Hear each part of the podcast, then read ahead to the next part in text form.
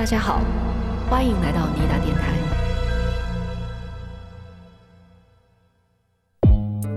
那么睡眼惺忪的海迪就扭头一看，哎，帐篷上啊，居然有一个大洞。有可能是说这个小姑娘完全是睡着的，被那个人抱了出来，这样子带走的。当这个嫌疑人被问到凌晨三点三十分的时候，你到底在干什么？这位嫌疑人就称自己不记得了，但他这样说的时候，测谎仪上的指标就发生了明显的变化。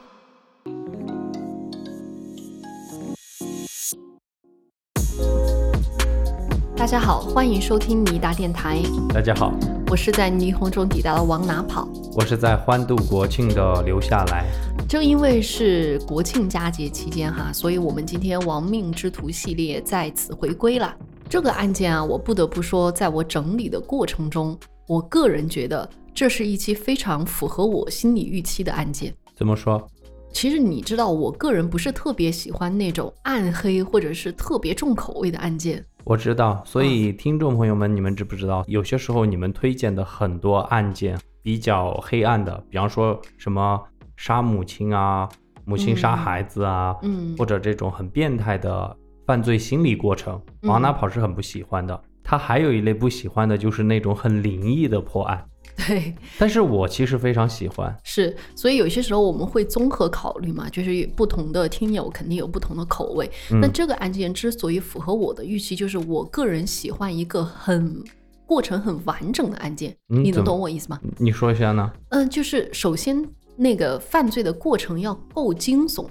然后呢，这个犯罪分子有够变态和狡猾，同时哈，破案的过程必须要层层递进，就是因为我特别喜欢，就你的破案必须要有逻辑性可言，然后能够让我看到新的东西。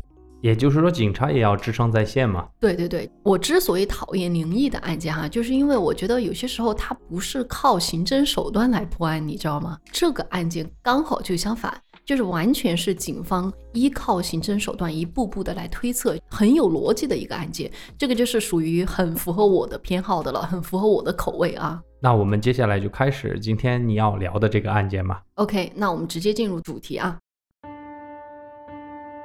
嗯，这个案件呢是发生在美国的蒙大拿州，整个州其实是属于密苏里河的上游。地势呢，主要就是大平原和山地，所以自然的景观是非常壮阔的，因此也是天然的野营地。咱们今天的这个案件又跟野营相关，又是野外露营哈。对，但是跟上次不一样，有一些野营呢，它是个人的去探索自然的一个过程。嗯，但是我们今天要聊的一个野营，可能我们中国家庭非常的熟悉，那就是家庭露营。嗯，对。之前我们聊那个蓝色女人，她主要还是属于远足，她走到多远就去那个地方去露营，而咱们的家庭露营是属于有一个目的地嘛。嗯，不过呢，今天这个家庭旅行，它其实也是一个，就是走到哪儿露营到哪儿。哦，也是这种。对对对，我们看一下这个过程啊，时间是发生在一九七三年的六月，正是盛夏时节哈。这一家人呢叫做耶格，姓耶格。那耶格，哎。不是野格啊，是耶格。耶格一家人呢，就从密歇根州自驾前往了蒙大拿州，准备来一场自驾旅行。那这一家人的构成，我简单介绍一下啊。呃，父亲叫比尔耶格，母亲叫玛丽耶格，他们一共是育有五个子女。比尔呢，是一家汽车公司的员工，这次他是专门请假了一个月，带着自己的一家老小。去西部地区好好玩玩，也就是七个人。注意我说的是一家老小，也就是说比尔和玛丽他的父母也在。哦，那很多哈。哎，一家三代人。其实咱们作为成年人也知道，这种机会可以说是千载难逢，对吧？对。你能够请一个月的假，带上父母妻儿，然后一家三代人去旅行，不知道这是不是你梦寐以求的呀？嗯，对，因为这种机会特别的少。尤其是我们能够调整出时间，然后父母还能够调整出时间，还有说孩子们，当然我们没有孩子哈，还能在假期里边一起来出行，这个是非常难得的。对对对，当然虽然说我觉得跟我的父母一起出去旅行会有那种早上必须早起的这种恐惧的支配啊，对，但是可能有了孩子不一样，一家人当然是其乐融融的了。案发的当天呢是六月二十四日，正好是一个星期天。我比较喜欢强调就是周末，因为周末给人一种松弛感，感觉是好事会发生，对吧？但是你没有发现吗？我们讲的案件基本上都发生在周末。对，这个就是一个非常反讽的条件了，对吧？嗯。那在夜幕降临的时候呢，这一家人就把房车停到了密苏里河源头州立公园里边，升起了篝火。那由于经过了一整天的徒步登山，其实一家人都感到非常的疲惫，所以当天吃过晚餐之后呢，大家就决定说早点休息，第二天就继续西行。当时的家里的大人以及家里的大儿子是睡在房车里边的，那其他四个年龄比较小的小孩肯定是图新鲜嘛，所以就睡在帐篷里。哦，是这样。不过还好，这个帐篷其实也不远，就在距离房车大概几米远的地方。在凌晨四点左右的时候啊，十三岁的海迪就在帐篷中醒来了。山谷中的夜晚，我们知道是非常寒冷的。嗯，海迪就感觉到有一阵阵的凉风把他给冷醒了。这当然是很奇怪的，对，因为我们住过帐篷，都知道这个帐篷是密不透风的，对，最多就是那个风刮着呼呼的声音，对，你是感受不到风吹的这种感觉的，对吧？嗯。那么睡眼惺忪的海迪就扭头一看，哎，帐篷上啊，居然有一个大洞，哦，接着他就发现睡在自己旁边，也就是靠近帐篷一侧的小妹妹苏珊不见了踪影。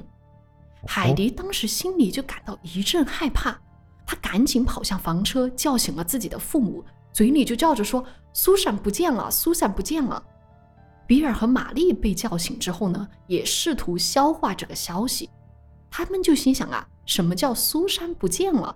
会不会是说这个小女儿跑到附近方便去了？可能就在这附近某个地方。嗯，但是后来据玛丽回忆说，她的内心当时就升起一股不安，就祈祷不要有什么坏事情发生。肯定啊，我觉得小姑娘她要起夜，一定会至少会叫她旁边的姐姐陪着一起去，是吧？对对。哎呀，但是事与愿违啊！当比尔和玛丽跑到帐篷附近，看到帐篷上的那个开口的时候。他们当时就不得不接受这样一个事实，那就是苏珊不是不见了，而是被人带走了。为什么这么肯定呢？因为这个帐篷明显是有人用小刀划开了一个一人高的豁口。哦，那么比尔和玛丽就赶紧打着手电筒到处寻找。他们在离帐篷不远的地上找到了一个东西，那是苏珊每天晚上睡觉都会抱着的玩偶小兔。哎呦，你仔细想这个事情，就为什么我说这个案件的过程有够惊悚？因为小孩子在你眼皮底下被人神不知鬼不觉的带走，没有一点哭闹声，没有惊醒一个人，嗯，就连平时带着的玩偶都丢在了地上，而且孩子现在目前生死不明的。对，而且通过这个他的那个小布偶啊掉到地上的这个感觉来说，细节啊。有可能是说这个小姑娘完全是睡着的，对，抱着她的那个玩偶，然后被那个人抱了出来，这样子带走的，不可能说这小朋友拎着这个东西出去上厕所或者跟着那个人走吧？对呀，所以你这样想的话，真有点恐怖哈。是哪个家庭能够接受这种事情在野营的时候发生，对吧？对你丢什么都可以，怎么把孩子给丢了？父亲比尔就立即报了警，当地的警方也就立即驱车赶到了现场。其实啊，在当地，它毕竟是个小地方，嗯像这种案件不太多。负责此案的警察一开始接到这个电话，也不觉得说这会是一件大案子，就觉得说孩子会不会只是自己走失了或者怎么样。但是当警方赶到现场，一看现场这个样子，立马就知道事情绝不简单了。对，第一个就是我们刚刚说的帐篷的开口，这个自然不用多说了。警方还发现了一个线索，什么？这个线索就是帐篷的附近有一对非常特殊的脚印。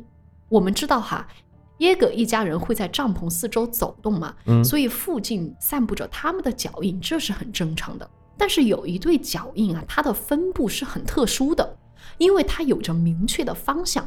也就是说，有一个人就是直奔帐篷而来，然后又离开帐篷而去，在这种沾满露水的草地上留下了两行形迹分明的脚印。哦，就是完全不同于像露营这样子乱走的那种脚印，嗯，而是一个非常直接的，对，而且方向性非常明确的。对，既然这个方向性明确，那警方就跟随着脚印往前走，嗯，走到了一个公园的停车场。但是此时停车场空无一车，肯定嘛？对，那么事情的真相就可能是苏珊被人给绑架了，而绑匪已经驾车离开了。那既然是驾车，这就让追踪的难度增加了。当时警方就联系了 FBI，为啥会联系 FBI 呢？因为当时 FBI 会参与到各州的这种绑架案之中。因为绑架案哈，它往往会涉及跨州的这种行驶过程，嗯，所以在这个案件中，如果绑匪开了车，他就很可能到其他州，对吧？你仅仅依靠当地的警局肯定是不行的。那 FBI 接到这个电话之后也比较给力啊，两位特工立刻就参与到此案件中。他们心中也知道，如果是绑架案的话，那必须得争分夺秒啊，才有可能把人质活着解救出来。FBI 到达现场的时候。当地的警方已经完成了第一轮的大规模搜捕工作。其实哈，我在这里要讲，虽然是一九七三年，警方他们做出了最大努力进行搜捕了。当时他们的搜捕工作可以说是当地最大规模的搜捕之一。其实你刚刚说一九七三年，对不对？嗯。我突然间就明白了你为什么喜欢这个案件了。哦。因为七三年嘛，你想一想。刑侦手段都不是那么好，就是技术，你完全是靠，就是纯粹靠人力推理，靠思维去推理。对对。所以能够想象得到，这种大规模的搜索或者追捕，一定是集了很大的物力，然后看这个中间有没有能够值得得到有价值的线索。那有没有什么有价值的线索呢？你说很好。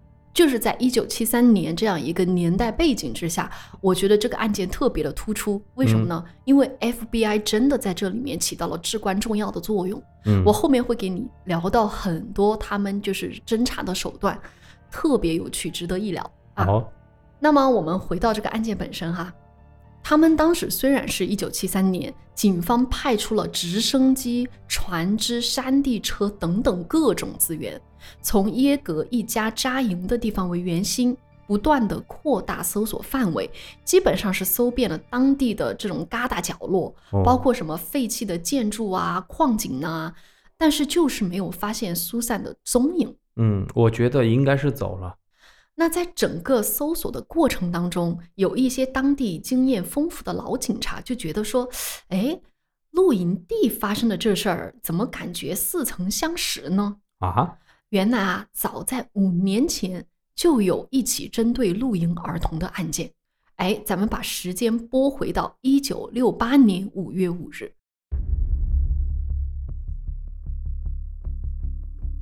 有一群参加野外训练的小男孩啊，他们也在森林中露营。大家知道这种叫做什么呢？Boy Scout，对，就是那种童子军，相当于就是训练小男孩的那种啊体格能力嘛，对吧？相当于就是夏令营。对对对，夏令营像像军训一样的夏令营啊，对对对对，军训。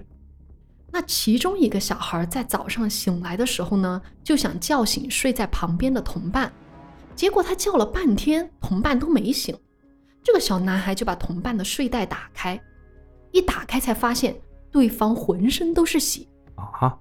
小男孩肯定吓坏了呀，那就报了警。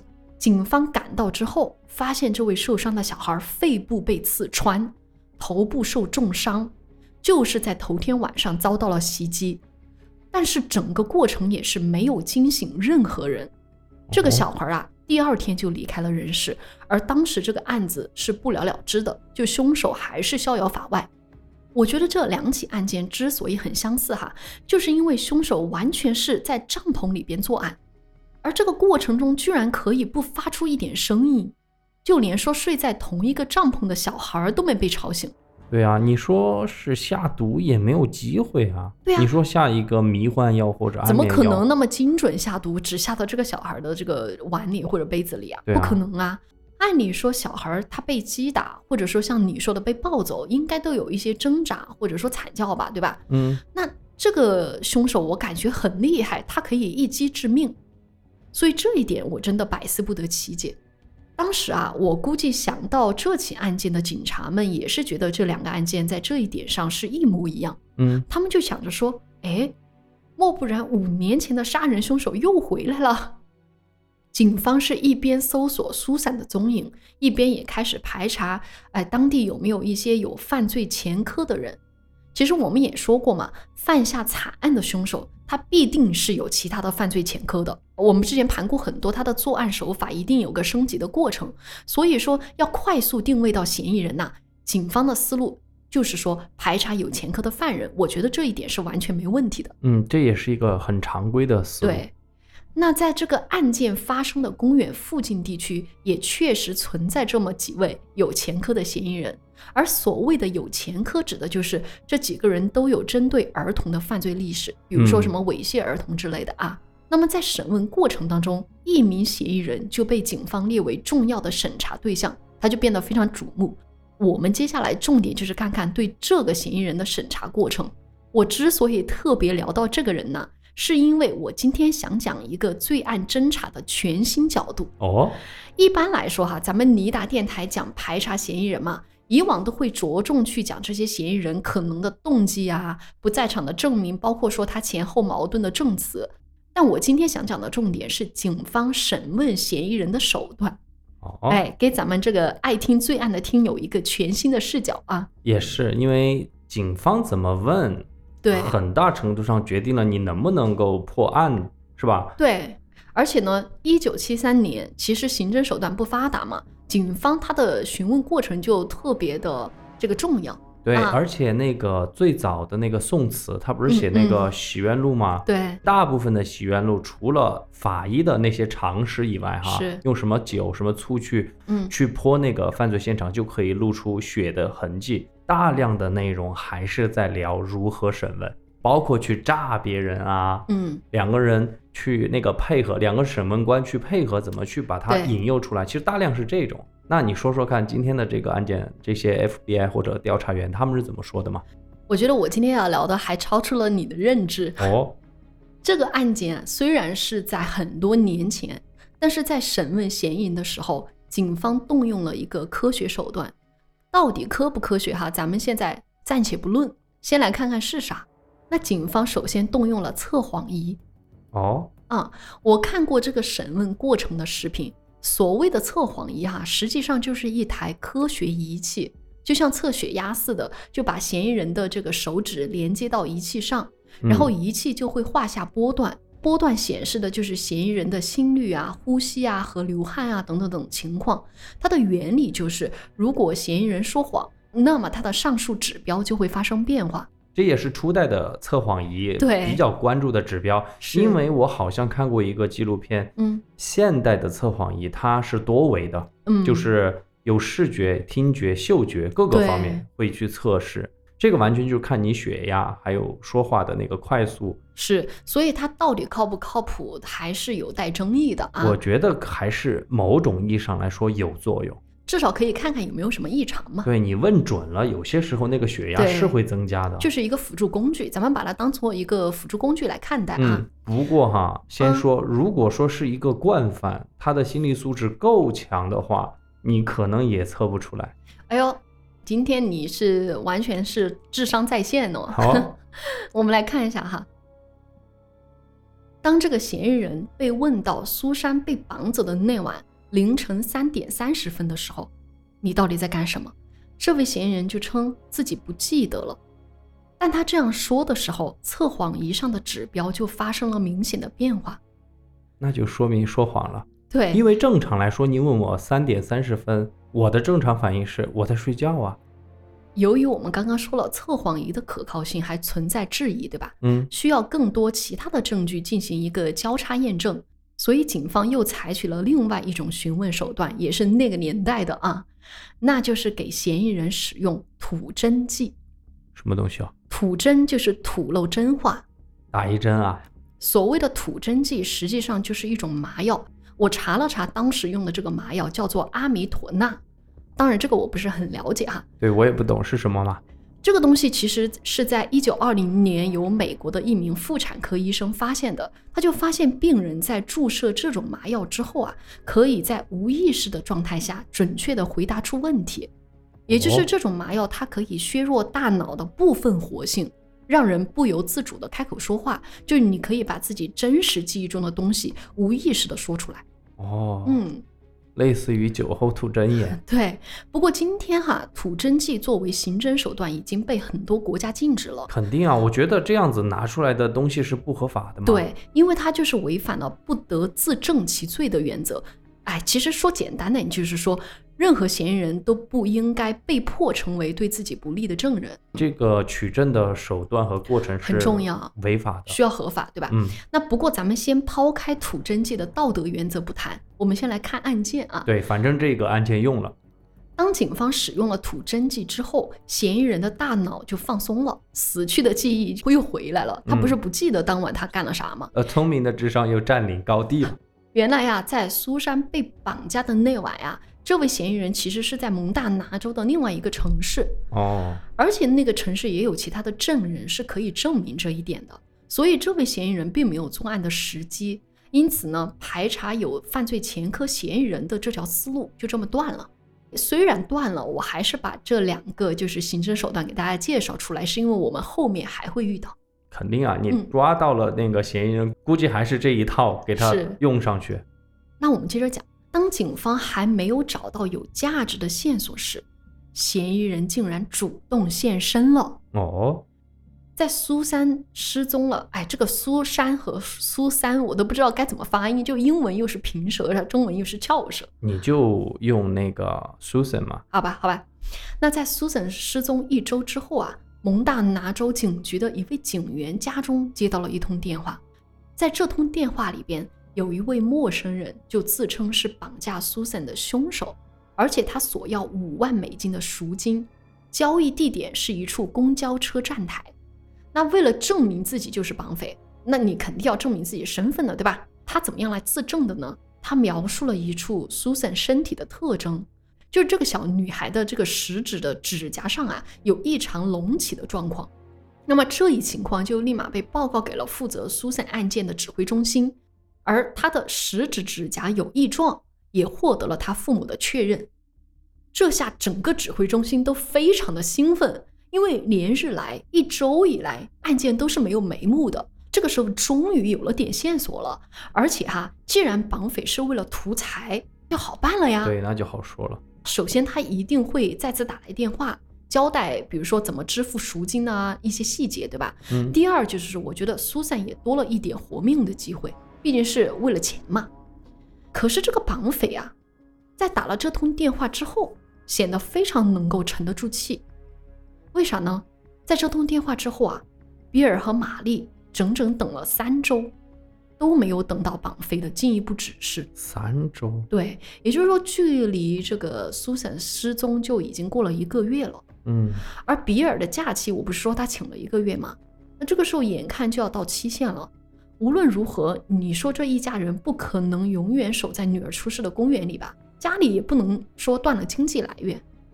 因此啊，在苏珊出事一个月之后，一家人就回到了密歇根州的家里。而这里，我为什么说这个案件的 FBI 真的很靠谱？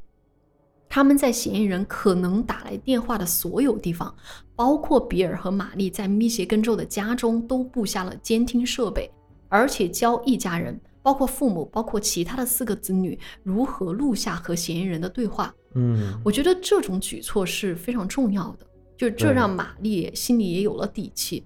其实过了一个月之后，说实话，警方觉得 Susan 可能凶多吉少，能够回来的可能性较小。而且理论上来说，第二次电话越近的话越好，因为第二次电话你可以采取主动去要求他提供。那个小姑娘还活着的证据，证据没错。但是呢，至少说警方没有放弃逮捕嫌犯。你看，我们盘过这么多起案件，很多时候警方，比如说这个案件没有眉目的话，很早就会放弃了。那么警方都没有放弃，比尔和玛丽一家人更是不会放弃了。自从玛丽回到家以后，她几乎是没有一刻离开过家，因为她就怕错过绑匪的电话。嗯。可是这个事情就那么巧，巧在哪儿呢？这个玛丽守了好几个月都没守到绑匪的电话，但是就在她不得不出门一小会儿的时间里，绑匪的电话还真来了。那天哈，本来是他的小儿子该坐校车回家的，但是校车出了问题，玛丽就得自己开车出门去接孩子。不过学校也不远，大概是十分钟的车程，玛丽就想着说快去快回。哪里知道啊，就在这十分钟时间里。这个薛定谔的电话就响了。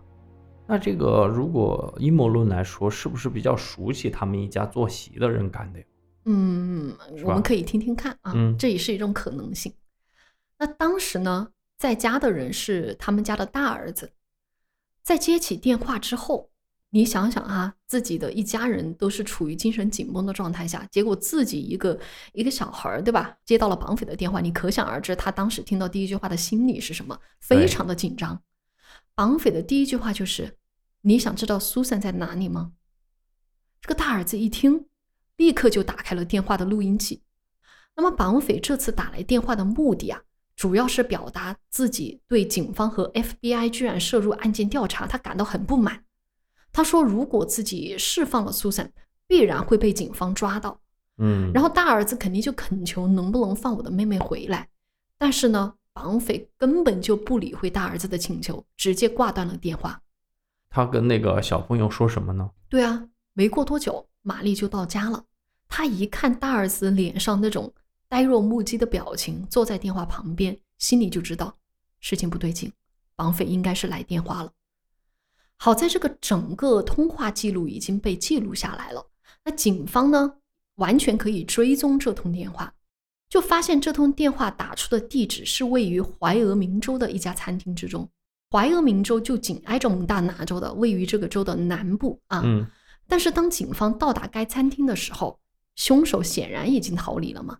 而餐厅的服务员每天接待那么多人，也不可能说记得使用电话的人有哪些、长啥样，对吧？那到目前为止呢，警方基本就认为说苏珊还活着的可能性很渺茫了。那凶手打来这个电话，有可能只是为了折磨，就是耶格一家人。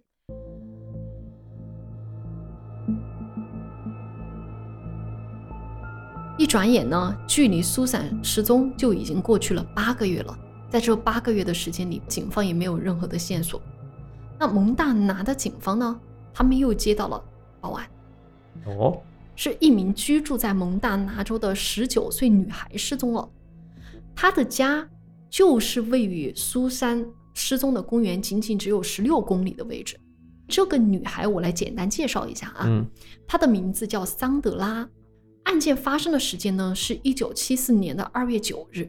桑德拉在跟朋友聚会之后，独自一个人回到公寓，接着就失踪了，连她开着的车也不见踪迹。嗯。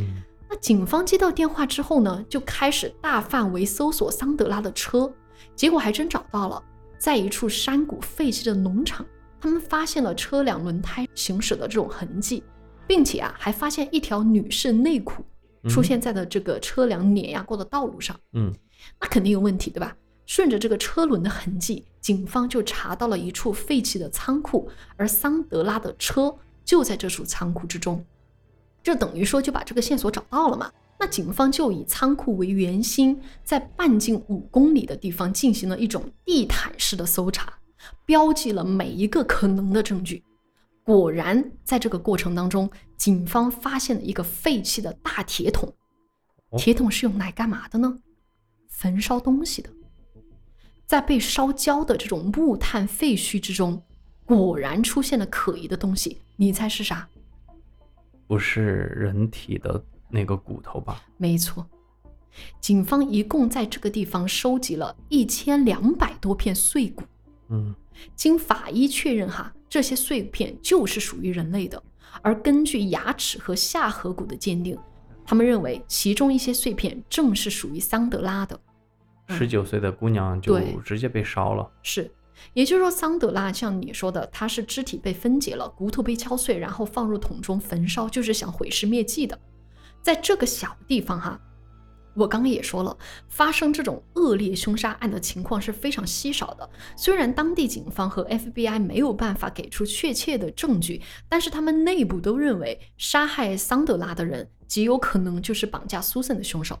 咱们侦破了桑德拉的案件，苏珊的失踪案也就柳暗花明了。那么要着手桑德拉的案件。咱们就得查询桑德拉的社会背景，对吧？调查跟他有关的一些社会人士。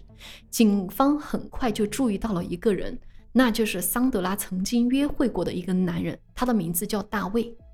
其实大卫进入警方的视野也是有点缘由的啊，因为连续发生了两起恶性案件嘛。这个东西肯定成为了当地警方茶余饭后的话题，而负责这两起案件的警员也经常聚在餐厅吃饭，讨论这种案件的进展。嗯，结果大卫呢，就经常在警员们聊着聊着，十分社牛的加入谈话之中，探听案件的各种调查的细节，并且还主动提出要帮助警方寻找失踪的人。就久而久之之后，警员们就开始怀疑起大卫这种奇怪行为的动机是啥。同时呢，因为大卫是在当地做承包工程的，所以警员们都知道，哎，这个人对当地的地形肯定十分了解。要是他要找到一处废弃的农场来作案，也不是说不可能。你这个大卫天天这么关心咱们这个案件，而你居然是桑德拉曾经约会过的男人，这就给了警方提审大卫的机会。高低得问问你咋回事儿，对吧？因为几个比较重要的线索覆盖在一起了嘛，交织在了你大卫的这个身上了。对，询问一下总没有错。是。那么大卫呢，就接受了警方安排的测试，什么测试呢？测谎和吐真剂实验啊。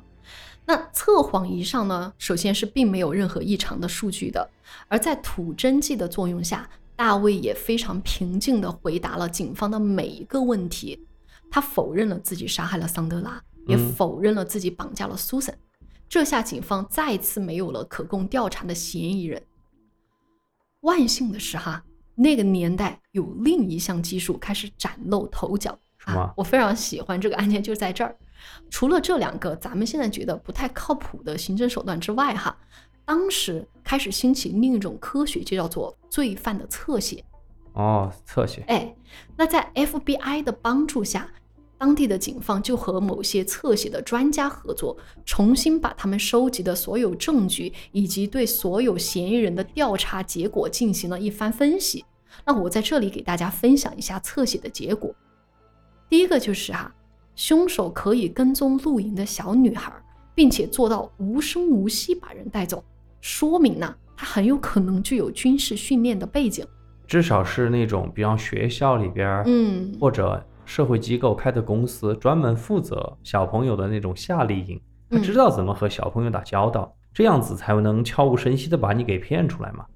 他得有这个体力，嗯，拿下一名七岁小女孩，而且让她完全没办法发出求救啊或者挣扎声，这个绝对是需要有专门训练背景的，不是说咱们去，你说你想去犯案，对吧？你走到那个帐篷面前，可能你一拖就把人家拖醒了。那么这是第一点，第二点哈，从作案动机上来看。侧写专家认为，凶手有可能有精神分裂，并且伴有丑女和厌女的心态。从这两点出发呢，侧写专家翻看所有嫌疑人的这种资料，也注意到了大卫，就认为说他是所有嫌疑人里最符合以上两点的，因为他有这种军事训练的背景，同时呢，嗯，他也跟那个桑德拉有约会的背景嘛，就觉得他最可疑。但是我们刚刚不是说过，大卫是通过了两个真话测试的吗？对此呢，侧写专家提出了一个质疑。哎，这一点是我不曾想到的啊。他说，因为精神分裂者其实是可以把自己从自己做过的事情中分离出来的。嗯，哎，从而做到波澜不惊的撒谎。他完全可以假想另外一个人在做这个事情，然后用第三人称的口吻去叙述他。是。所以他们就是这种人呐，在撒谎的过程中，他是不会有一点点的负担和压力的，所以他是非常轻松的可以通过测谎。哎，我实话实说哈，这一点我确实没想到。但是让我更没想到的是，这个侧写专家还大胆的做出了预测。这个预测是什么呢？就是说，凶手可能会在 Susan 被绑架一周年的那天，再次给比尔和玛丽打去电话。嗯，对，有可能。对，因为这种连环的凶手，他会觉得自己已经啊跟这个案件、跟这家人密不可分了，他会想要去参与到就是自己的受害人的这种家庭之中。我们之前也盘盘过很多的案件，对吧？就受就是凶手把受害者杀害了之后，还去参加这个受害者的追悼会。对，因为这些人的目的不是杀人，他现在已经很享受这个过程了。杀人或者说享受杀人之后的这种快乐，是他。是他人生很重要的一块，对，就跟那个杀人回忆里面说的，凶手是绝对会回到犯罪现场的。那么，为了引出凶手，警方就让玛丽接受了一家媒体的采访。在采访当中，玛丽就通过镜头，仿佛在和凶手对话一样。因为玛丽是信教的嘛，她就告诉凶手说，由于自己的宗教原因，啊，她对凶手是抱有同情之心的。就如果凶手愿意的话，他很乐意了解为什么凶手会带走苏珊，是否说凶手也有各种无法言说的痛苦啊？虽然他的这个动机咱们不能理解哈，但是也许他这番话是真的有作用的。那么我们的时间就来到了一九七四年六月二十四日，也就是苏珊被绑架的一周年。当天，比尔和玛丽躺在床上，就等待着一通不知道是不是会响起的电话。凌晨三点三十分，恰恰就是他女儿被拖走的那个时间，电话铃竟然真的响起了。我天哪，太有仪式感了，是吧？对，你会不会觉得后背有点发麻了？我是，如果我是这个父亲的话，我是觉得非常非常的愤怒。愤怒，嗯。当玛丽拿起电话的时候，她同时也按下了电话的录音键。电话那头的第一句话是：“你是苏珊的母亲吗？我就是一年前那个把她带走的人。”玛丽就回应说：“那你现在可以把她还给我了吗？”没想到的是，电话竟然就这么被挂断了。凶手说了这句话就挂断了。怎么说？我不知道是什么原因，但是这通电话太短了，要追踪到凶手几乎是不可能的。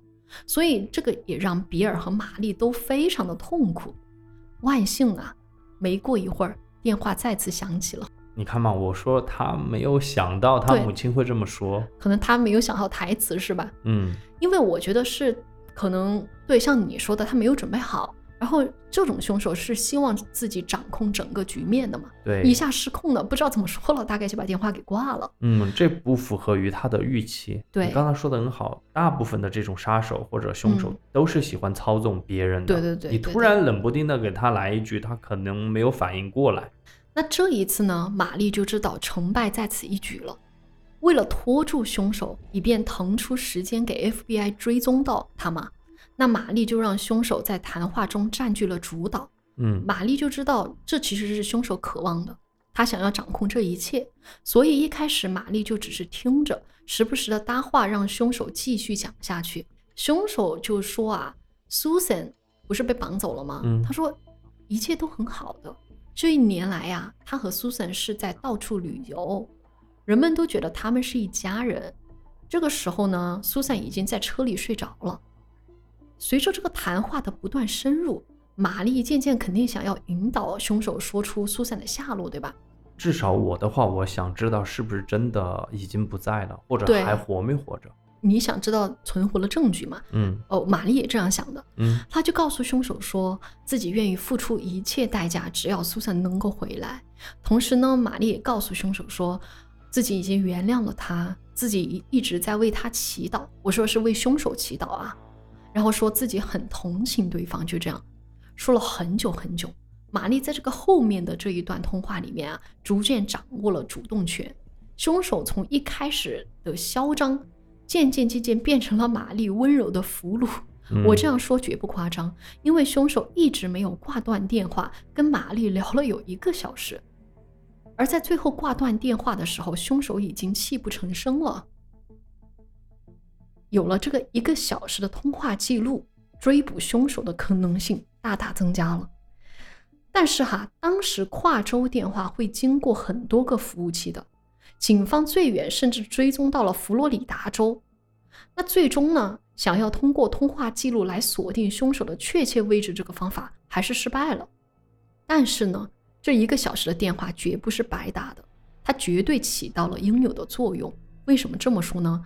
因为在一个月之后，蒙大拿州的有一位农场主向警方报警说，有人在自己家的电话上搭线，然后使用自己家的电话地址打电话。这个人就觉得很奇怪，他就去查这件事情，就去打印了家里的通话记录清单。他就居然发现，哎，有一通电话就是在二十四日打给比尔和玛丽家的电话。他自己显然没有打这通电话，对吧？嗯。而由于 Susan 失踪的这个案件在当地可谓是家喻户晓，这位农场主啊，立马就把这件事情告诉了警方。那你要做这件事，凶手你就必须非常熟悉这个农场主居住的地方，而且你也懂电话的相关技术。你这样子就又暴露了一个方面了。对，哎，符合这个特征的又是大卫。大卫呢，他曾经帮这位农场主干过活，而且他本人，我不是说他曾经有当过兵吗？他其实是在海军服役，他干的就是通讯专员的工作。哎呀，那就很明显了，是吧？嗯。有了这个怀疑之后呢，警方又采取了一项新技术。哎，你不是测谎通过了吗？对吧？那我侧写，当然我只能大概确定你是什么样子，也不算作为一个证据。对，只能是警方的破案思路。对。但是呢，这个新技术有一点作用了。这个技术叫做声音分析。哦，你看嘛，其实声音分析后来也是测谎的一个部分了。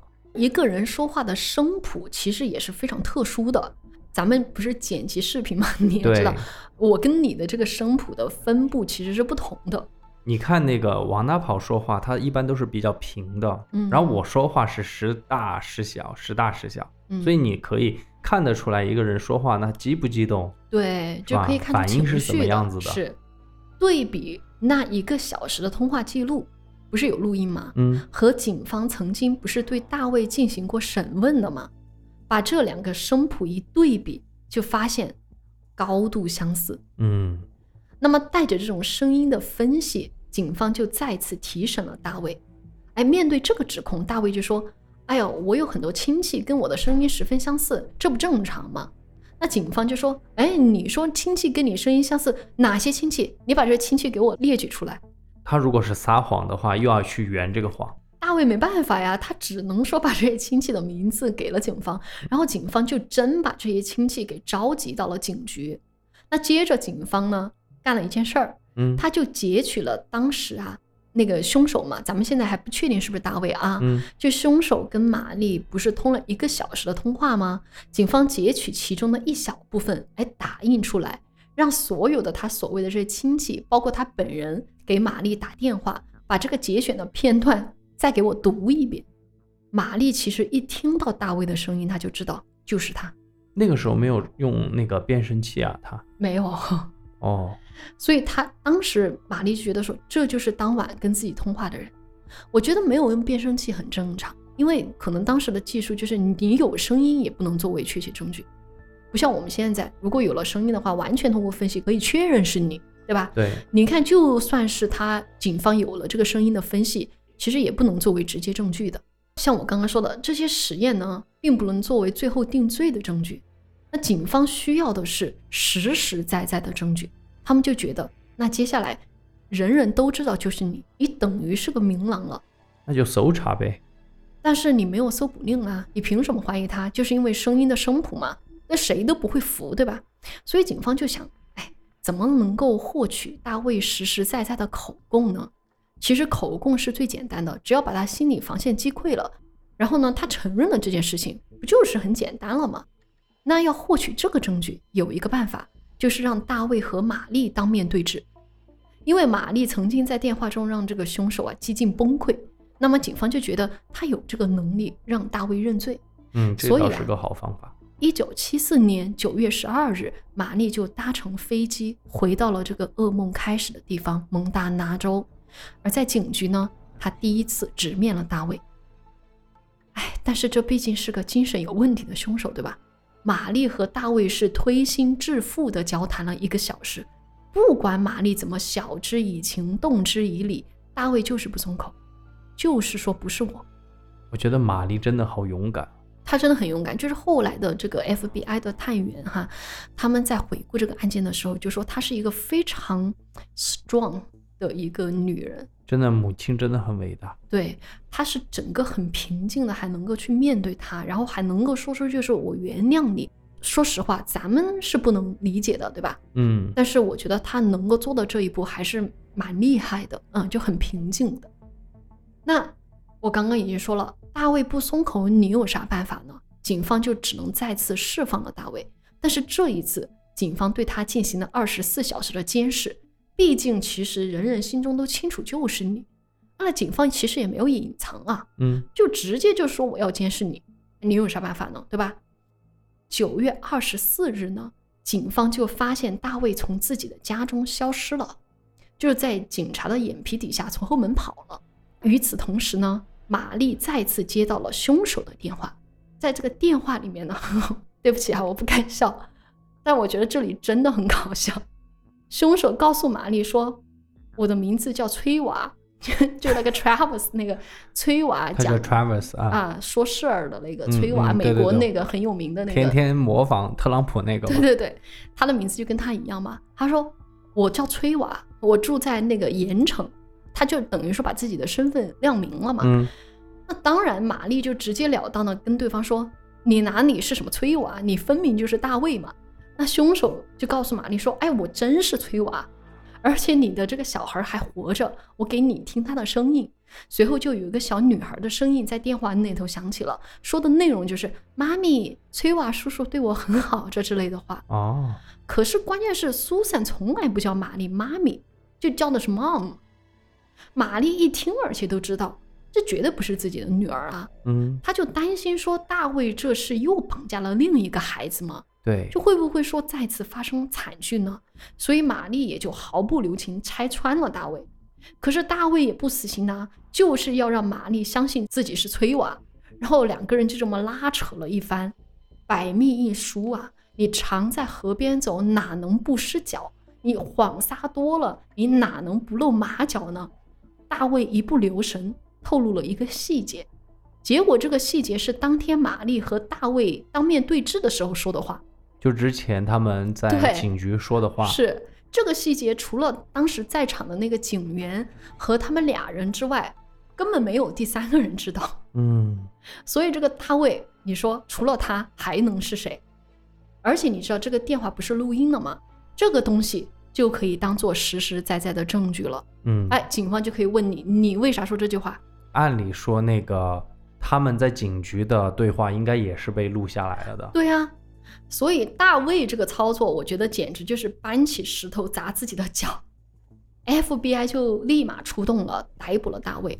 那这一次呢，他们在大卫的口袋里找到了盐城某个旅馆的账单，上面的名字赫然就是崔瓦。嗯，哎，你这不是铁证如山了吗？而这个时候就可以顺利获取对大卫家的这个搜捕令了。那警方呢，更是在大卫的冰箱里发现了铁证。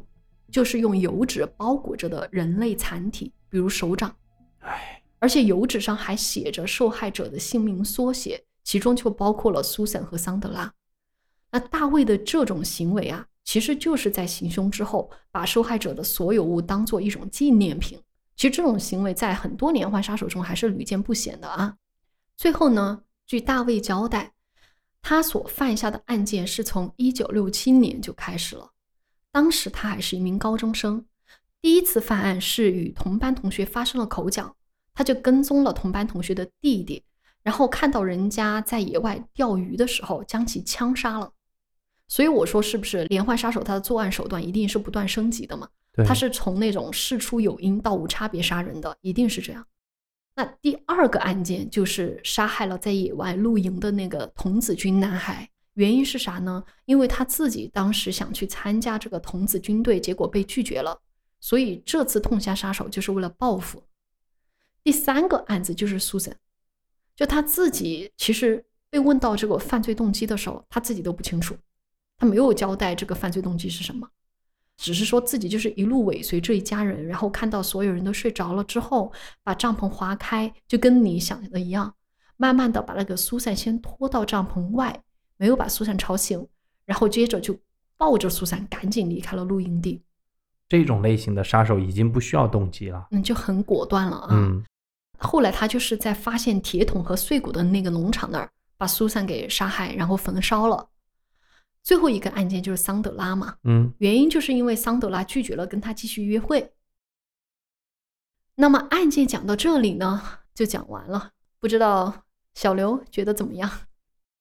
这个案件也确实很明显，这个 FBI 也好，警方也好，采取了他们当时可以用到的所有的最先进的手段去破案。说实话，这些东西哈，客观上也促进了当时的这种科技的进步或者科学的进步。不停的遇到这些什么变态的或者精神分裂的这种人，源源不断的提供素材，做以分析，做以科学的分析，很大程度上是推动了美国。对于刑侦手段的那种科技的突破，嗯，包括咱们国家也是一样的嘛，嗯，就科技的进步让所有的犯罪无处遁形。我希望就是啊，在我们今天更是犯罪的成本是非常高的，对吧？虽然说凶手无处遁形，但是我我觉得作为家长来说，对吧？咱们还是要看好自己的孩子，特别是在露营的时候，就保不齐有什么意外的发生，抓到凶手又怎么样了呢？人命都没了，对吧？对。所以大家还是在旅行的过程中小心、小心再小心。我一直都是这样子的，就是我们一群人出去旅游，如果是坐火车，或者说出去到一个，比方说哈，就是露营的地方，因为我们不怎么露营。我一定都会告诉其中一个男生，比如我们几个男生，我一定会跟几个男人说，咱们还是轮流着守下夜，因为这个也是我的一个叔叔，就他以前在昆明那个边境当兵的时候给我说的，他说一定一定要有一个人守夜。咱们四川或者成都，我们已经对这个灾难形成了一种应急反应了。有地震啊，有灾害的时候，我们都会选择一个人。我我都跟王大宝说过，我说我上半夜，你下半夜，或者随便你，或者你要怎么样，我们换，一定要拿一个人来保持清醒。呃，对于这个地震要不要守夜这个来说，我觉得是没啥卵用的，就你守着也没啥用。但是呢，确实善勇者溺于水嘛，善饮者醉于酒嘛。有些人就觉得自己哎体格很棒，没有问题。但是这个危险呢，往往就是存在于你就是忽略它的时候，对吧？特别像我们川西，你去露营，其实啊，这个山谷之中啊，嗯，有些时候说实话。呃，很难以就侦破，对吧？对你根本没办法侦破，找不到，你去哪儿了都找不到。对那些地方，就如果你不熟悉地形的话，很容易被带走了。那我们今天这个案件就讲到这里吧。如果大家对于这个案件有什么想法的话，也欢迎您在留言区给我们留言。那就再次祝大家国庆快乐哈！因为这期节目上线的时候，大家还在过节。哎，咱们就抓紧这个小长假的最后两天，国庆快乐，注意安全。嗯，拜拜。好，拜拜。